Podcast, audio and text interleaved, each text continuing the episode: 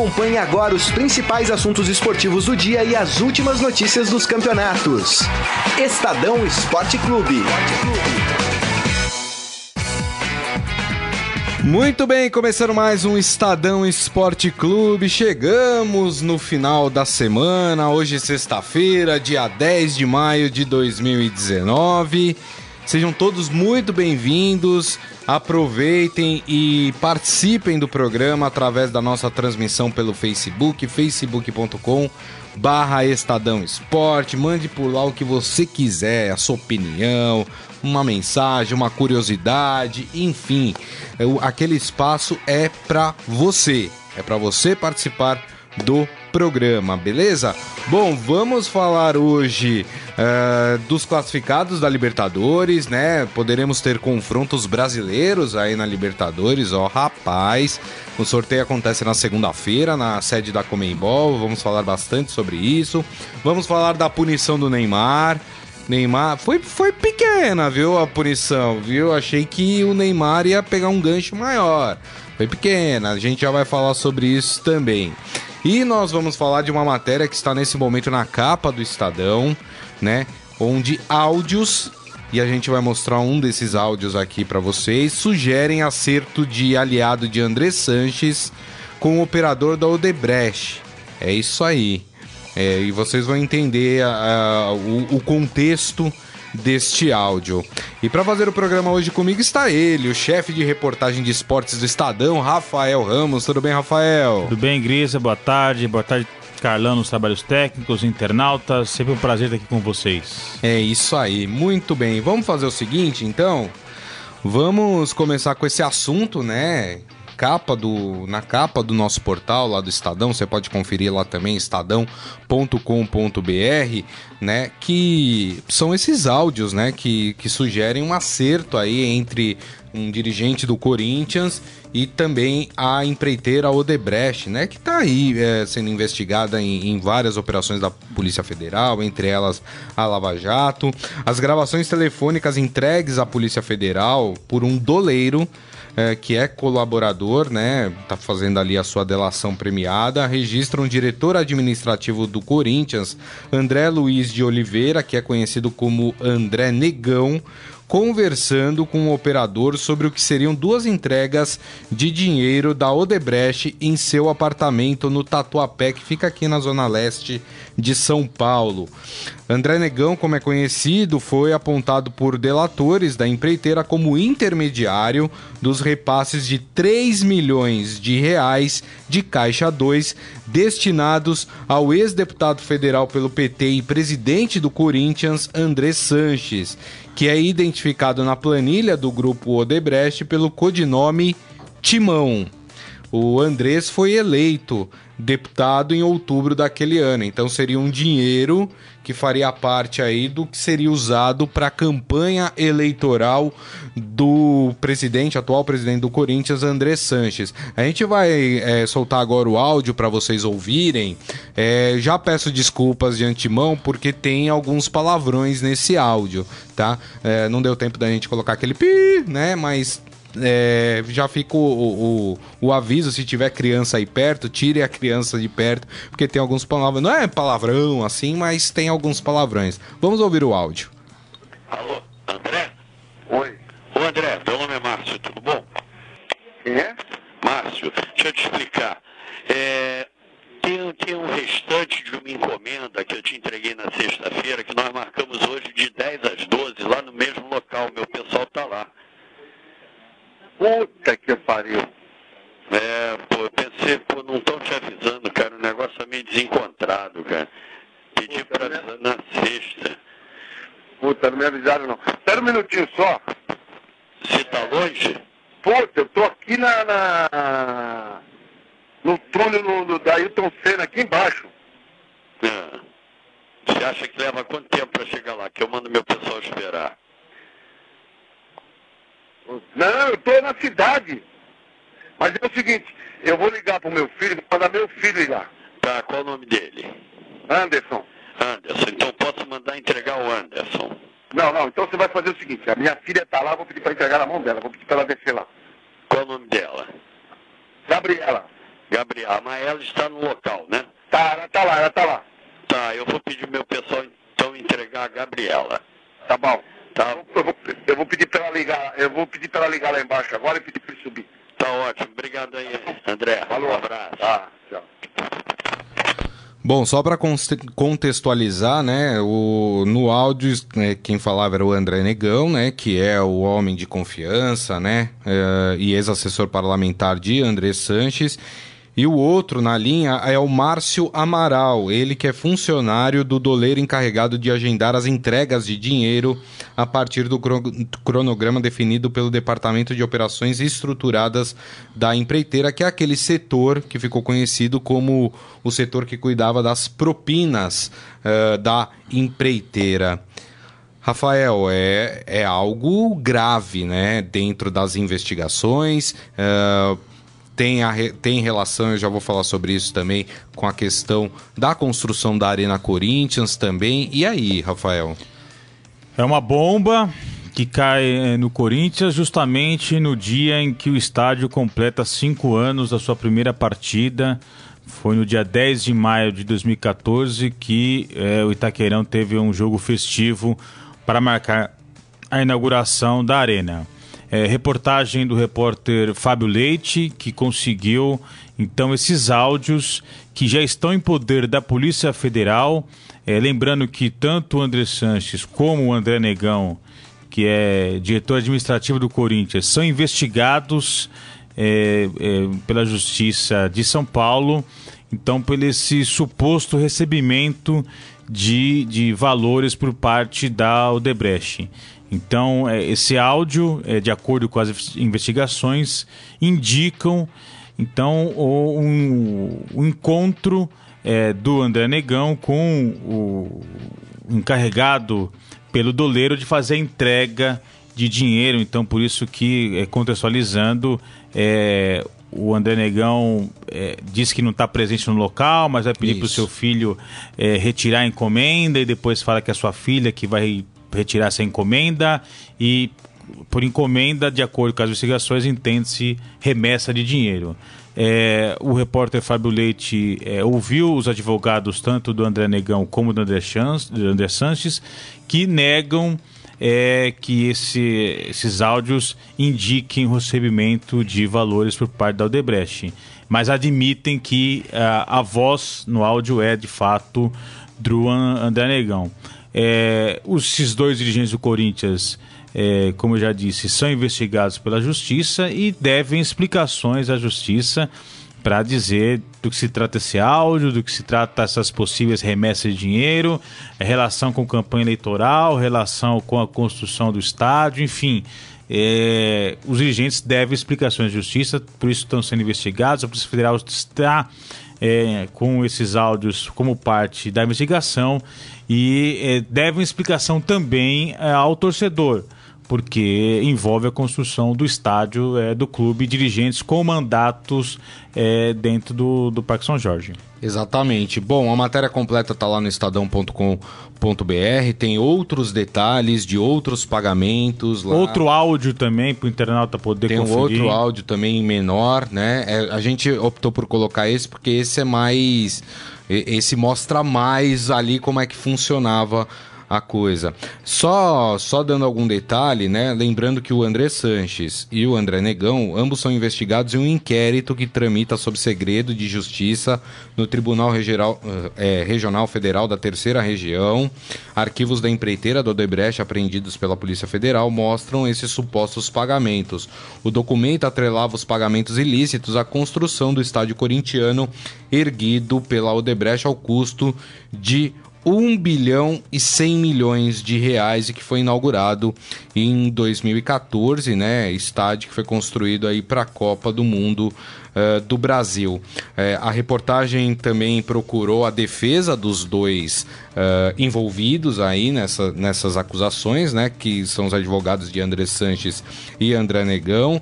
Ambos reconheceram a voz do André Negão nas gravações, uh, mas desconheceram o. Diz que desconheceram o contexto ali, uh, que seria o vínculo aí de pagamentos da empreiteira Odebrecht.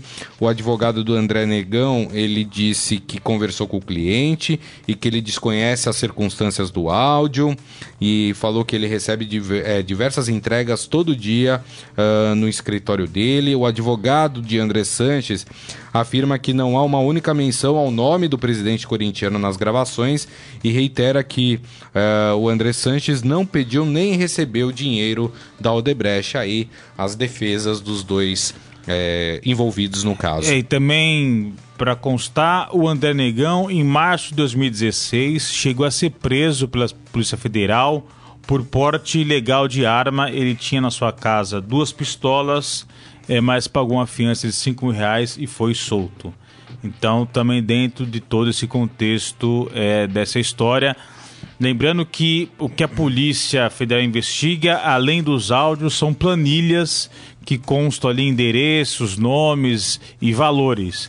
Então a combinação é, de áudios com esses dados que a Polícia Federal está investigando para saber a origem do dinheiro e por que é, teria sido remetido aí para esses dirigentes. É. É, deixa eu passar aqui no nosso Facebook, né? O Eduardo Benega e o, e o Isaías Rodrigues é, constatando o chinelo de sexta-feira de Robson Morelli. É, o Alexandre Costa Silva falando: esse André Negão tá envolvido em tudo que é errado no clube. né? Claro, lembrando que isso é uma investigação, né? Ninguém está sendo acusado de nada ainda, tá, gente? É, é bom a gente deixar claro isso também. Michel Caleiro falando, nossa, e ainda jogou o nome dos filhos no, no buraco, né? Porque ele cita, né? Como disse o Rafael, é, que os filhos iriam receber ali o, o, a encomenda, né? O João Carlos Mendes falando, esse time só me dá alegria. Eu acho que não é alegria não, viu? Eu, eu acho bem triste né?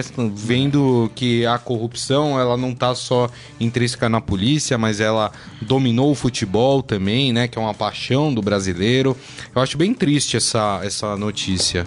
Fala. É, como eu disse, é, é uma bomba que cai no Parque São Jorge nessa sexta-feira, é, num dia que o Corinthians tinha planejado aí como é, um dia festivo pelos cinco anos é, da inauguração do seu estádio e aí é, surgem, a partir da investigação do repórter Fábio Leite, esses áudios que indicam aí um suposto recebimento é, de valores é, envolvendo justamente o estádio do Corinthians. Né? O corintiano, durante tanto tempo, é, sonhou aí com a casa própria é, e aí vê o, o seu estádio, os seus dirigentes envolvidos numa investigação por parte da Polícia Federal. É isso aí. Bom, vamos falar agora de Neymar. É, rapaz, olha só, a Federação de Futebol da França anunciou hoje que a comissão disciplinar puniu Neymar com três jogos de suspensão pelo soco que deu num torcedor depois da final da Copa da França no dia 27 de abril, né? A sanção, no entanto, começa a valer somente a partir de segunda-feira. Por isso, o Neymar consegue jogar na partida que o PSG faz no sábado pela antepenúltima rodada do campeonato francês, mas fica fora das duas últimas rodadas do campeonato francês e também de um jogo da Supercopa da França em 3 de outubro que acontece na China. Ficou barato pro Neymar, não ficou, Rafael? É, toda e qualquer tipo de violência tem que ser severamente é, punida e condenada. É, o Neymar, é, as imagens mostram, confirmam, agrediu um torcedor, não soube reagir ali a uma provocação do, do, do torcedor. É, depois de ter perdido um título pelo Paris Saint-Germain e você, por mais que você seja provocado, é, você não pode reagir é, da maneira que o Neymar reagiu. E eu acho que um agravante, pior ainda, é passado esse fato, o Neymar é, usou as redes sociais não para pedir desculpas, é, mas para dizer que não tem sangue de barata. É. E é por isso que reagiu daquela maneira. É, isso é, é que para mim é o pior, porque errar todo mundo erra, né? todo ser humano erra. É, o Neymar errou ao agredir o torcedor, mas é pior ainda você não admitir o erro, não se desculpar, é, não tentar voltar atrás. É, muito pelo contrário, o Neymar é, diz que não tem sangue de barata. É. Quer dizer, é, que exemplo que o Neymar passa para a sociedade, para os seus fãs, é, quando não pede desculpa, quando não admite que é, cometeu um equívoco. Então, isso para mim que é muito grave é, do Neymar. É, foram três jogos de suspensão, já em final de temporada, já com o PSG campeão. Do ponto de vista esportivo, não vai ter tanto impacto assim. Lembrando que o Neymar também foi suspenso pela UEFA é, por conta do, do, do dos xingamentos ao Isso. árbitro do jogo do Paris Saint-Germain pela Liga dos Campeões. Então, é uma temporada péssima do é. Neymar, né? Ele se machucou mais uma vez, é, perdeu jogos importantes do Paris Saint-Germain, é, perdeu a cabeça ao agredir torcedor, ao xingar árbitro, está é, sendo punido por isso, enfim. É, então, o Neymar precisa aproveitar esse fim de temporada, é, colocar a cabeça no lugar, pensar o que ele quer para a sequência da carreira dele. É, ele é uma peça importantíssima para a seleção uhum. brasileira também. Então isso precisa ser reavaliado porque é, essas suspensões que o Neymar tem sofrido, essas confusões, isso aí é. só mancha a carreira do jogador e mina qualquer possibilidade dele um dia, quem sabe, ser eleito o melhor jogador do mundo que é o seu grande sonho. Agora eu tô curioso para ver qual que vai ser a explicação do Tite na semana que vem. Semana que vem vamos lembrar até a convocação da seleção brasileira para a Copa América. Qual vai ser a explicação dele em chamar o Neymar, já que o Tite, ele tem aí pelo menos o seu histórico de uma conduta muito rígida em relação a jogadores que cometem atos de indisciplina Sim. em campo, né? Vamos lembrar do Douglas Costa que cuspiu num, num, num adversário, é. né? Eh, lá na Itália e o Tite parou de convocar o Douglas Costa por causa disso, por Sim. causa dessa atitude é óbvio que o Neymar estará na lista de convocados para a Copa América, mas aí eu tô curioso para saber a explicação do Tite, é. né? O porquê são dois pesos e duas medidas, o porquê que naquela ocasião ele teve uma atitude e nessa ele não vai ter. É, é, é vamos curioso. ver de fato o Tite que deu a braçadeira de capitão da seleção brasileira pro Neymar. E o histórico que o Neymar tem mostrado é de jogador que é, não tem aí é, condições psicológicas de suportar a pressão. Né? Isso ficou muito claro quando ele resolve agredir um torcedor é. É, do Paris, é, é, que, quando estava defendendo para a Germana na final da Copa da França. Então, eu acho que o Tite, no mínimo, tem que é, condenar publicamente esse comportamento do Neymar.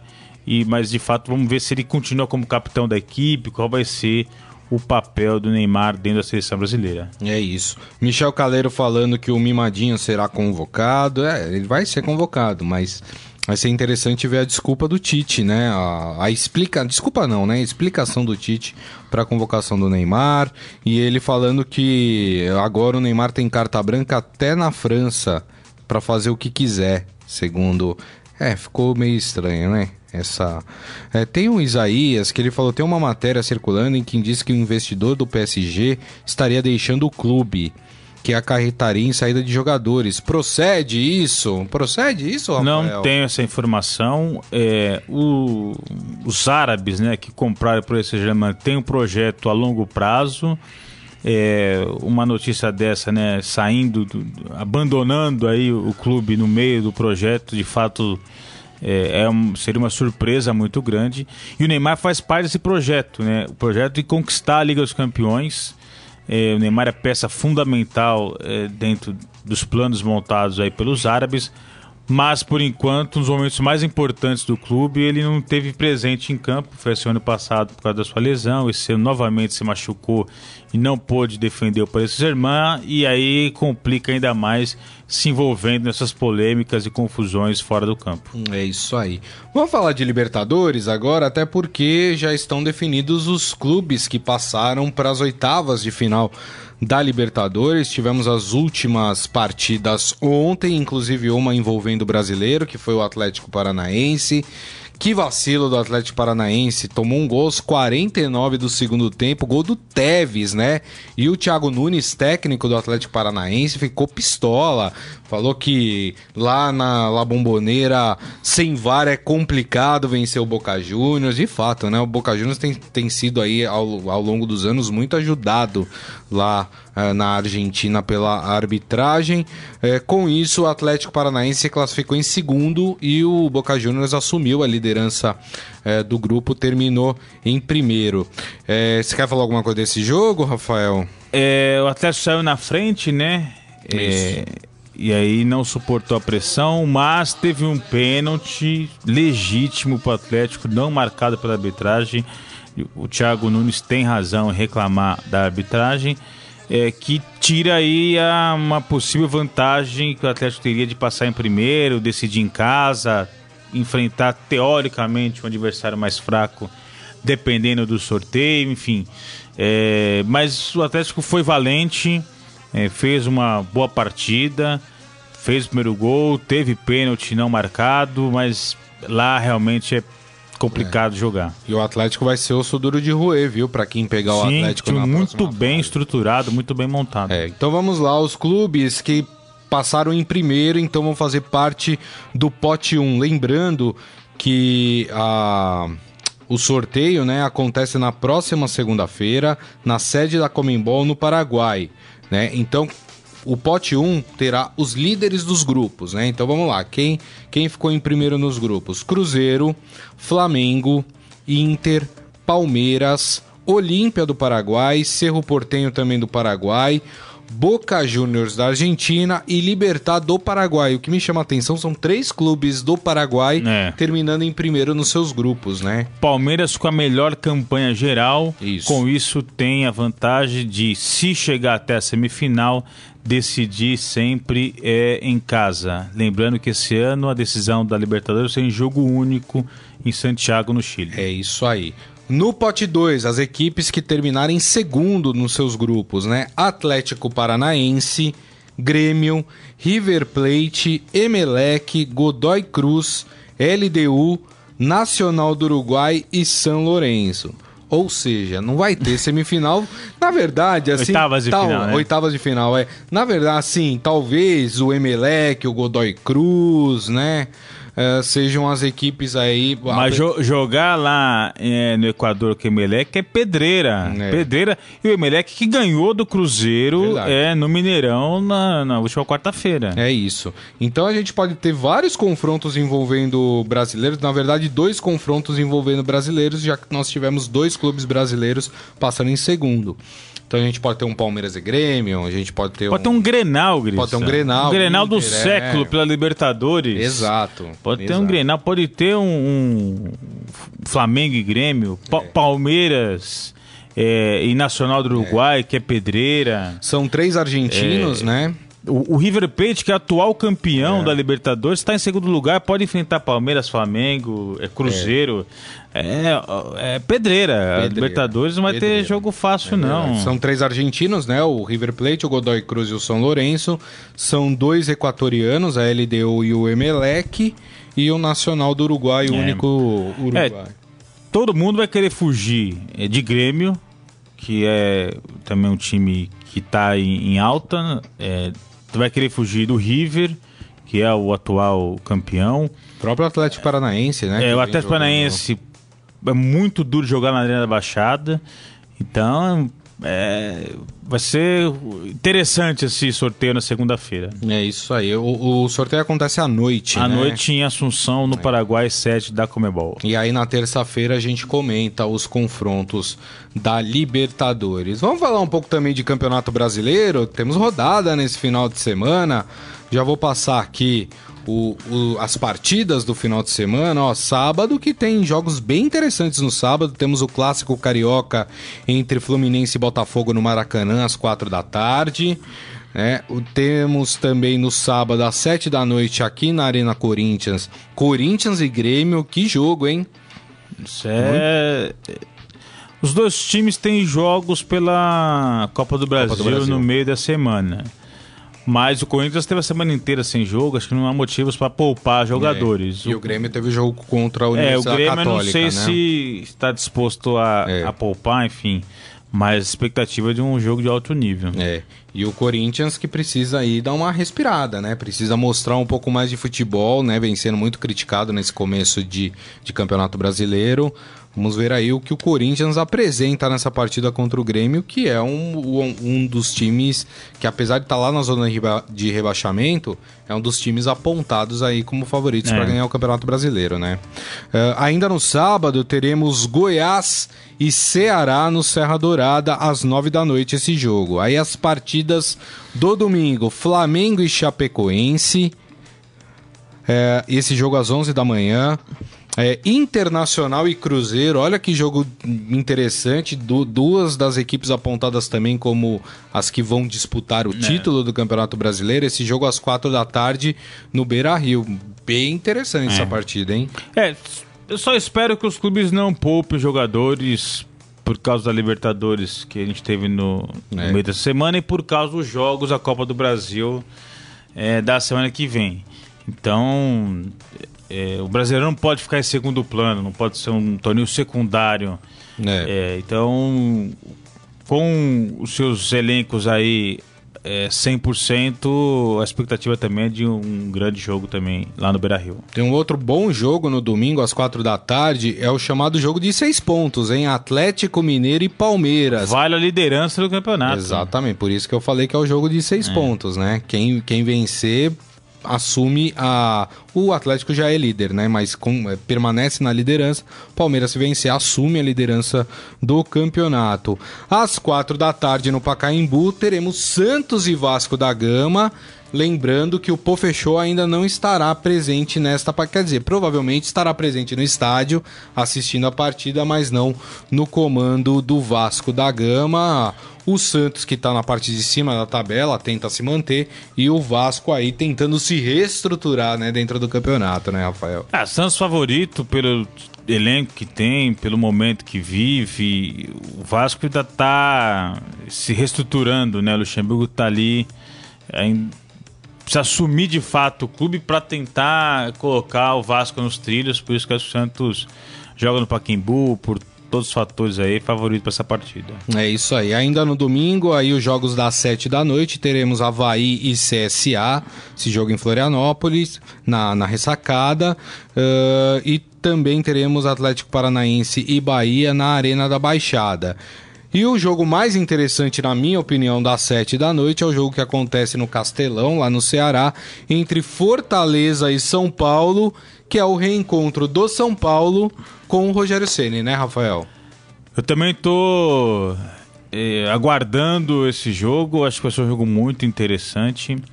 Eh, o Estadão traz hoje no seu portal uma reportagem feita pelo repórter Guilherme Amaro que ontem cinco ônibus com torcedores do São Paulo eh, saíram aqui de São Paulo rumo a Fortaleza, mais de 3 mil quilômetros de distância, para conseguirem chegar lá no domingo eh, e assistirem o jogo do Fortaleza contra o São Paulo no reencontro do Rogério Ceni com o São Paulo. E aí depois do jogo tem mais é, três dias de volta de viagem, ou seja, 200 torcedores vão encarar seis dias de viagem é, para esse re- reencontro com o Rogério Ceni. É, lembrando que o Rogério, um atleta super campeão pelo São Paulo, é, depois que virou treinador, acabou sendo demitido pelo presidente do clube é, e aí é, retomou sua carreira no Fortaleza, vem fazendo um bom trabalho, campeão da Série B do ano passado, campeão estadual esse ano e ontem garantiu vaga na final da Copa do Nordeste. É verdade. É, depois de bater o Santa Cruz lá no Castelão. Então o Rogério Ceni vem fazendo um bom trabalho no Fortaleza, mas vai ter um jogo aí complicadíssimo, duríssimo contra é, o São Paulo. É, o campeonato do Fortaleza é para não ser rebaixado, se conseguir ficar ali é, até em 16 né? Tá, Isso. Tá garantido. Tá garantido e essa é a realidade do Fortaleza. É, e é um jogo. Ele, quando enfrentou o Palmeiras aqui, ele foi pra cima com quatro atacantes, que ele falou que era o, o esquema dele, o time dele tomou de 4 a 0 A realidade é dura, né? Aí ganhou é, depois contra o Atlético Paranaense, perdeu é, do, do, do Do Botafogo, Botafogo. no Engenhão, no jogo com po- polêmica de arbitragem. Isso. Amanhã eu acho que ele vai com um esquema mais conservador, mesmo jogando em casa, enfim. Mas é. O campeonato do Fortaleza é somar pontos em casa, não pode vacilar em casa. É verdade. Então vai ser um jogo interessante. É isso aí. Olha, o Poa Mil aqui falando, na verdade, os Brazucas não chegam nessa Libertadores. É uma pena, mas nem meu Verdão. Não dá conta. Abraço a todos, bom final de semana. Tá, tá otimista você, hein, pô? é, rapaz. não, mas é uma. ah, vai ser uma, uma oitavas de final bem interessante É. mesmo. Palma Polese com a gente aqui. E o Michel Caleiro falando um baita jogaço, Atlético e Palmeiras sem transmissão de TV. Parabéns aos envolvidos. É, o palmeirense vai ter que se acostumar com essa realidade, né? É, do- é, de não ter jogos do seu time transmitidos. O Palmeiras ainda negocia ainda os direitos de transmissão para a TV aberta e também para o pay-per-view. Não chegou no acordo ainda. E aí, por conta da Lei Pelé, que exige que os clubes, os dois clubes envolvidos na partida tenham contato com a mesma emissora, é, algumas partidas do Palmeiras esse ano não serão transmitidas, como, por exemplo, o jogo diante do CSA na segunda rodada, não teve nenhuma transmissão televisiva. E domingo contra o Atlético Paranaense, o Atlético Mineiro, vai ser assim também. É isso aí. Muito bem, estamos chegando no final do programa, mas antes vamos pro Momento Fera. Agora, no Estadão Esporte Clube, Momento Fera. Cara é fera!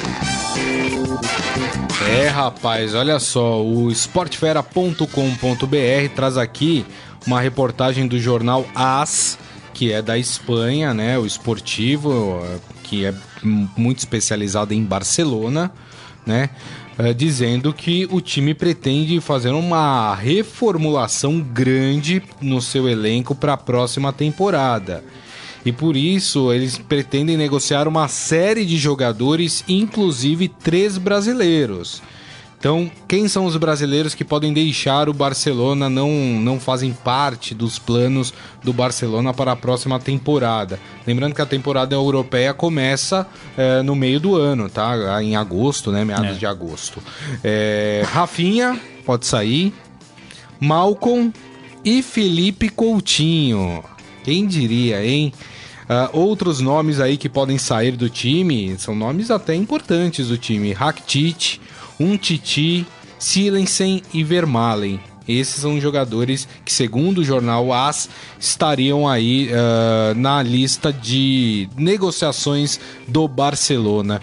É engraçado, né? O Felipe Coutinho, depois da Copa do Mundo, que foi apontado até como o melhor jogador do Brasil É. na Copa do Mundo, né? Veio num descenso é, criticado pela torcida do Barcelona e Levou nota zero é, da imprensa depois da eliminação do Barcelona na Liga dos Campeões para o Liverpool. De fato, ele faz uma temporada muito ruim, está sendo muito criticado, então em rota de colisão com a torcida quando comemorou um gol, tapando os ouvidos.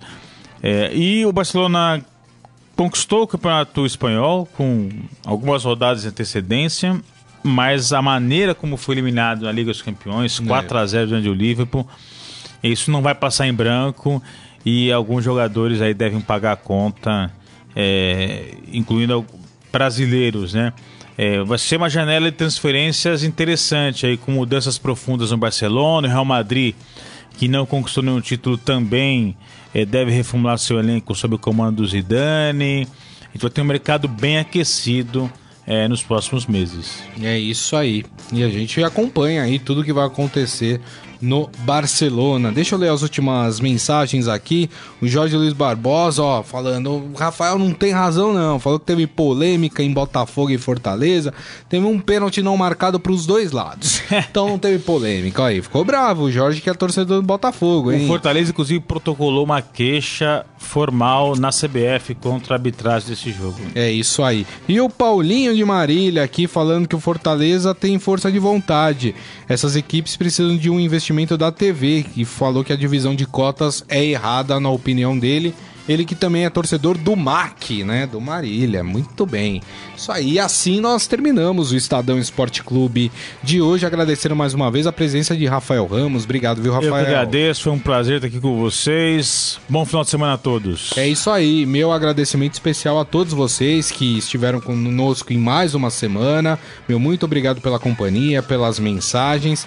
Lembrando que daqui a pouco este programa estará disponível em formato podcast, então você pode ouvir por qualquer agregador de podcast, pelos aplicativos da Deezer, do Spotify, do Google Podcasts. Para quem é usuário Apple, pode ouvir pelo iTunes. Aproveite e assine gratuitamente.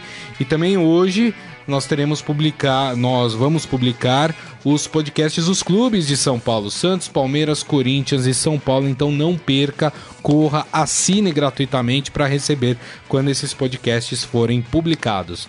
Beleza, gente? Então mais uma vez meu muito obrigado. Desejo a todos um ótimo final de semana e nos vemos na segunda-feira ao meio-dia. Um grande abraço. Tchau. Você ouviu Estadão Esporte Clube.